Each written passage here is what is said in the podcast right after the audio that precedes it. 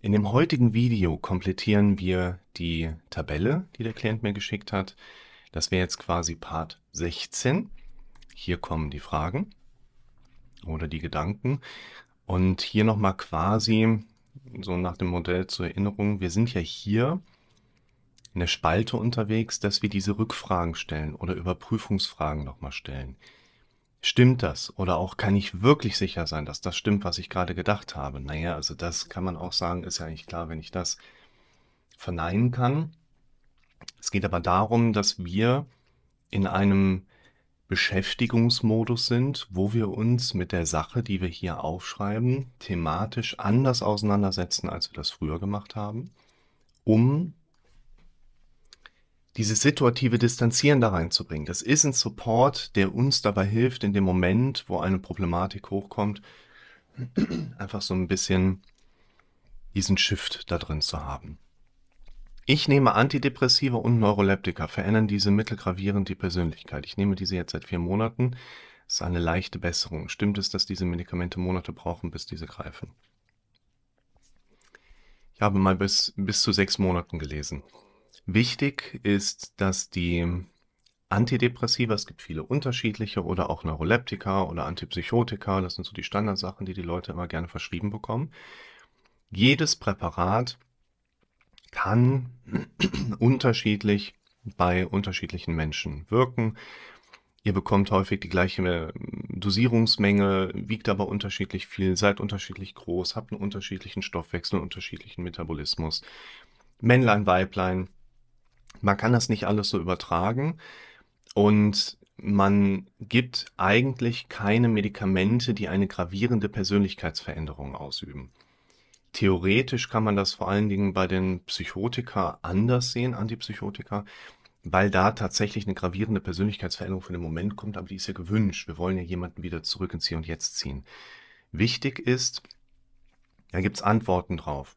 Es gibt Medikamente, die wirken nach ungefähr zwei Wochen sagen die meisten Hersteller oder die meisten Studienlagen über ihre Medikamente, dass frühestens ab zwei Wochen mit einem Wirkeintritt gerechnet werden darf. Bei vielen Antidepressiva haben wir erstmal eine initiale Antriebssteigerung, die im Kontext einer bestehenden Suizidalität auch Probleme bereiten, Entschuldigung, auch Probleme bereiten kann.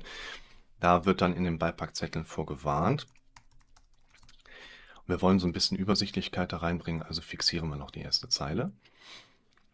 Wichtig ist hier als Handlungsoption, ich will das jetzt gerade noch mal in den Raum stellen, wichtig ist immer wieder genau diese Befürchtungen aufschreiben und vom Kopf her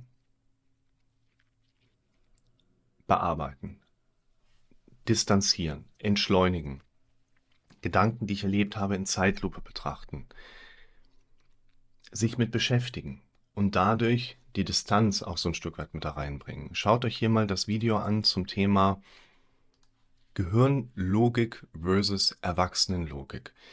Das zeigt hier nochmal diesen wichtigen Punkt einfach mit auf, dass wir oftmals eine Vorstellung habe, haben im Sinne von, ja, ich habe da diese Befürchtung, die geht ja erst weg, wenn ich sie wirklich hundertprozentig lösen kann. Und die Kernaussage in diesem Video lautet im Prinzip, dass ihr in Erfahrung bringen dürft, was holt euer Gehirn in seiner Logik ab. Und das muss nicht unbedingt dementsprechend, was wir jetzt in unserer Erwachsenenlogik, was unser Gehirn befriedigt. Der darf ein bisschen rumprobieren. Kann ein gesundes Herz einfach stehen bleiben oder aus extrasystolen Kammerflimmern entstehen? Da kann man sagen, erstens, im Prinzip nie. Theoretisch kann das nicht passieren. Praktisch haben wir aber nicht die hundertprozentige Sicherheit, dass wir das ausschließen können. Wir haben aber nie die hundertprozentige Sicherheit, dass wir irgendwie alles ausschließen können. Und daher ist das ein wichtiger Punkt, was wir hier nochmal im Kopf behalten. Wir sind hier wieder bei dem Thema Vertrauen in den eigenen Körper. Die Antwort, nein, ein gesunder Mensch, ein gesundes Herz kann niemals stehen bleiben oder durch Extrasystolen Kammerflimmern übergehen, ist eine scheinbare hundertprozentige Sicherheit, die gibt es sowieso nicht. Und das, wenn es diese Antwort gäbe, würde die uns nicht dieses Vertrauen aufbauen, so jetzt ist alles gut, so nach dem Motto. Insofern ist das nicht die Antwort, die uns dabei hilft, Vertrauen zu finden, sondern wir dürfen anfangen, uns eine passende Antwort immer im Kopf zu wiederholen. Ist es möglich, einfach ohnmächtig zu werden, obwohl der Blutdruck normal ist? Ja, das ist theoretisch möglich, weil das Bewusstsein nicht nur in dem Sinne durch eine Minderdurchblutung, durch Minderperfusion gestört ist. Es kann ja auch ein Infarktgeschehen vorliegen. Es kann ein eine Durchblutungsstörung vorliegen, die durch eine Karotidenproblematik entsteht, beispielsweise, dass wir da einfach irgendwo ein Embolie geschehen haben, die Gefäße gehen zu. Aber das, was hier der Fragehintergrund ist, geht natürlich in die Richtung dieser, ich hatte es hier schon mal angedeutet, subjektiven Synkopeneigung. Das heißt, hier ist es nicht der Punkt, dass wir eine Ohnmacht befürchten müssen, obwohl der Blutdruck normal ist bei den meisten gesunden Menschen, sondern es ist ja dieses komische Gefühl, ich kippe gleich um, was eben ganz viele Patienten im Kontext dieser starken Stresshormonausschüttung immer wieder erleben.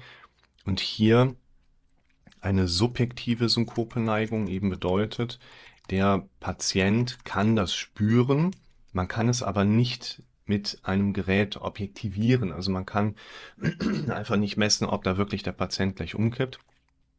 Insofern auch hier, ich habe jetzt schon das Thema lösungsorientierte Fragen, Affirmation mit dabei. Das haben wir so in dem Prozedere hier nicht so ganz stark berücksichtigt. Versucht da mal selber mit dran zu arbeiten. Es ist immer einfacher für euch, in die Problematik von einem anderen Menschen mit reinzuschauen, als in die eigene Thematik, die Eingriffe vorzunehmen. Das geht mir genauso. Ich bin für andere Menschen erstklassig hilfreich, brauche aber bei eigenen Themen, bin ich grundsätzlich funktionell, brauche aber manchmal auch länger. Versuch doch mal selber hier lösungsorientierte Fragen, Affirmationen einfach mit aufzubauen, weil das für jemand anderen meistens erstmal einfacher ist. Kann man durch eine Angststörung, welche mit permanentem Stress zusammenhängt, einen Herzinfarkt oder Schlaganfall bekommen, obwohl man kein Risiko hat und organisch gesund ist? Hier haben wir eine nochmal wichtige Kombination aus verschiedenen Aspekten. Zum einen ist es eine Frage, die aus meiner Sicht einfach mal offen gestellt und beantwortet werden darf. Und wir können sagen, das Risiko aus einer Angststörung heraus mit permanentem Stress eine entsprechend vaskuläre Krankheit zu erleiden, Herzinfarkt, Schlaganfallrisiko erhöht, ist im Prinzip nicht wirklich relevant. Bei Patienten, wo permanente Stressphänomen und vielleicht Angststörungen präsent sind, die solche Krankheitsmuster entwickeln, sind in der Regel andere Einflussfaktoren dominant. Rauchen, Alkoholabusus, bestehender Blutdruck, der zu hoch ist. Also hier müsst ihr wieder auch denken, wenn so eine Frage kommt, holt euch eine Antwort ein. Und wichtig, Thema Vertrauen in den Körper aufbauen. Die Antwort dürft ihr dann in der Folge auch trainieren. Das ist ein wichtiger Punkt. Damit sie sich festsetzt. Ich habe durch die Angst einen stark erhöhten Muskeltonus, welcher somit auch die Brustwirbel beeinträchtigt. Kann eine BWS zu starker Atemnot führen? Es fühlt sich bei mir an, als würden sich die Muskeln im Rippen- und Brustkorbbereich aufblähen wie ein Luftballon. Im Grunde genommen würde ich hier sagen, also kann ein, ja, diese muskuläre Verspannung kann in die Atemthematik, in meinen Atem durchaus mit eingreifen. Und ich verlinke hier mal ein Video 5 Tipps bei subjektiver Atemnot, wo es jetzt gerade darum geht. Entschuldigung, immer noch husten.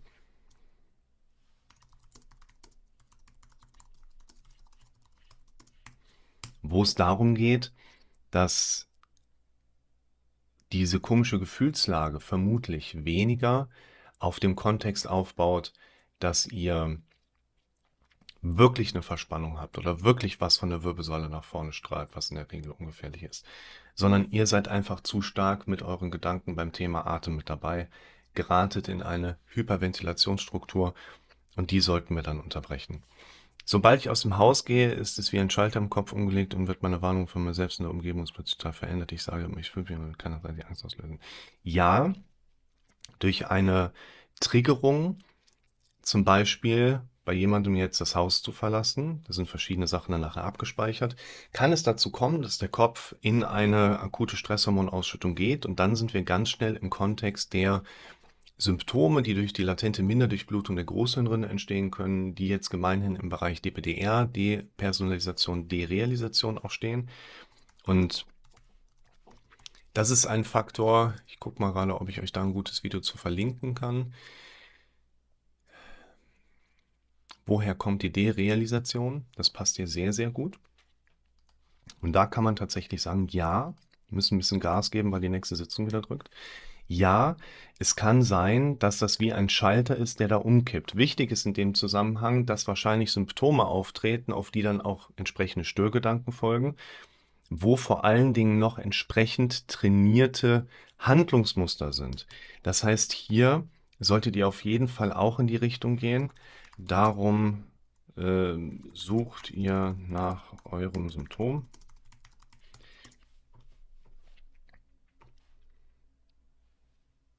Diese Symptomsuche ist für uns hier gerade ein ganz wichtiger Hintergrund,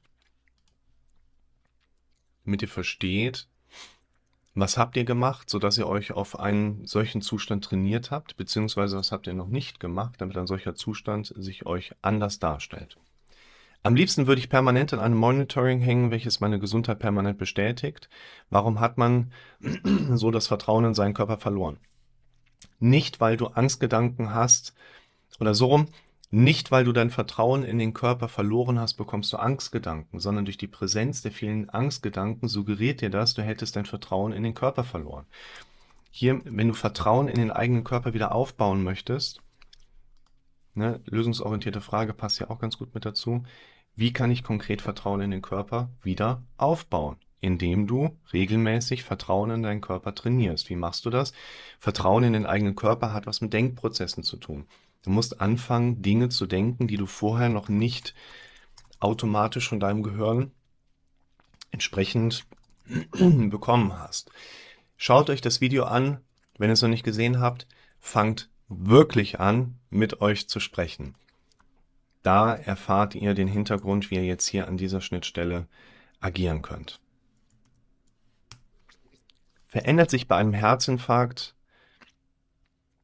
Lungenembolie oder Schlaganfall die Sauerstoffsättigung und der Blutdruck? Da wüsste ich jetzt im Gespräch mit dem Klienten gerne, wie kommt er in dem Moment darauf, dass dieser Gedanke da ist. Und wir können sagen, das ist eine sehr medizinisch geprägte Frage, wo ich jetzt den Problemhintergrund bei jemandem in dem Moment nicht direkt vielleicht sehen würde. Und wir können durchaus sagen, ja, bei Herzinfarkt, Lungenembolie oder Schlaganfall verändert sich Sauerstoffsättigung und Blutdruck. Vor allen Dingen bei einer Lungenembolie haben wir eben tatsächlich ähm, die Problematik, dass Blut gegen die Lunge drückt und quasi im weiteren Verlauf dann das Blut dahinter nach dem Lungenkreislauf nichts hat, um in den Körper zu pumpen. Und wenn im Körper Blut fehlt zum Pumpen, geht der Blutdruck runter. Gleichzeitig fällt die Sauerstoffsättigung. Also wir haben typischerweise beim Lungenembolie-Patienten Problematik niedriger Blutdruck und die äh, Sauerstoffsättigung geht runter. Und wir sehen zum Beispiel unter Reanimation gestaute Halswehen, weil in der Körperperipherie pumpen wir das Blut die ganze Zeit rein. Es bleibt aber quasi auf dem Weg in die Lunge hängen und damit pumpen wir den Körper quasi auf. Nur hier, wir müssen hier dran. Du kriegst keinen Herzinfarkt, Lungenembolie oder Blutdruck in dem Kontext, wie dein Gehirn dir diese Befürchtung gerade mit hochgibt. Da müssen wir also auch wieder, oder sagen wir mal umgekehrt, bei dem Thema Vertrauen in den Körper greifen wir hier diesen Bereich automatisch mit ab. An manchen Tagen, muss ein bisschen auf die Uhr gucken, habe ich eine feste Überzeugung, heute oder zeitnah zu sterben, obwohl es keinen Grund dafür gibt, als ob ich so eine Vorahnung habe, dass es bald passiert. Woher kommt dieser Gedanke? Dieser Gedanke ist eine Frage, die uns eigentlich nicht so wirklich interessiert, weil die Antwort darauf, warum ist das so, lässt sich beantworten, aber dadurch geht diese Frage nicht weg. Stell dir diese Fragen. Nochmal. Wir brauchen hier andere lösungsorientierte Fragen beziehungsweise eben auch Mechanismen, die uns jetzt von diesen Gedanken wieder wegbringen. Schaltet euch nochmal mit diesem Video hier rein, das wichtigste Video, was ihr sehen könnt. Einfach um dieses, der Gedanke kommt, es ist egal, warum der gerade da ist. Es gibt keinen wichtigeren Hintergrund, der für uns eine Rolle spielt. Es gibt nichts, was ihr gerade in der Regel verpassen könntet. wenn ihr gut ausdiagnostiziert seid, dann ist das der Moment, wo wir sagen, okay, da ist der Gedanke, der ist gerade antrainiert, ich switch wieder schnell auf was anderes. Ich will das nicht bagatellisieren, also diese Gedanken sind natürlich schon kacke, keine Frage. Trotzdem gehen wir cool da dran, wir trainieren die um und dann werden die sich auch ein bisschen verlaufen. Es gibt oftmals Symptome oder gar Anfälle, für die ich keine Worte finde, wie ich es beschreiben soll. Es fühlt sich oft so schrecklich an, ich würde es gerne einem Arzt erklären, aber bekommen die Dramatischkeit einfach nicht in passende Worte. Kann die Psyche die schlimmsten und komischsten Symptome auslösen? Ja, natürlich. Also nicht nur aus dem Hintergrund heraus, dass wir durch eine gedankliche Belastungsebene auch einfach ne, Thema stell dir diese Fragen, Teller Spaghetti Bolognese, da haben wir schon einfach auch diesen Aspekt mit drin, dass unser Kopf ziemlich viele Symptome durch die Stresshormonausschüttung generieren kann. Unser, ich meine, letzten Endes alles, was wir irgendwie erleben können, ist ja eine Leistung unserer eigenen Psyche und damit liegt ja innerhalb dieser Psyche auch wieder alles, was wir erleben können. Und letztlich ist alles, was hier auch an negativer, dramatischer Symptomatik eine Rolle spielt, auch wieder Kandidat letztlich, dass wir die krassesten Sachen da drin erleben. Definitiv. Hier klingelt für mich nochmal, ich hatte das glaube ich ein bisschen weiter oben mit drin, zum Thema, was ist, wenn es doch etwas Körperliches ist? Vielleicht war das auch in dem 17er Video mit drin. Ist es doch organisch? Das hier. Das ist natürlich auch ein Punkt, der hierbei auch wieder eine Rolle spielt. Aber was ist, wenn es was Ernstes ist? Wenn es, ist, wenn es doch was Körperliches ist? Es sind nach allem, was man bisher sagen kann, wenn du dieses Video siehst und dich mit englischen Gedanken auch herumschlagen musst, es sind in der Regel Gedanken, nicht ein Körper, der tatsächlich krank ist. Es sind in der Regel immer nur Gedanken. Trotzdem abschließend nochmal, neu auftretende Symptome sind, das ist der Disclaimer immer, der dazu gehört, natürlich ärztlich abzuklären. Auch in der Corona-Zeit, auch nach der Corona-Zeit. Und ja, die Psyche kann wirklich die krassesten Sachen machen. Das seid ihr aber irgendwo selber. Das versuche ich euch ja in diesen Videos auch zu umreißen. Wie habt ihr es gemacht, so dass ihr es gemacht habt? Weil wenn wir das näher beschreiben können, wenn ich euch das in der Logik darstellen kann, dann versteht ihr ja auch, was könnt ihr machen, um euch was anderes wieder anzutrainieren.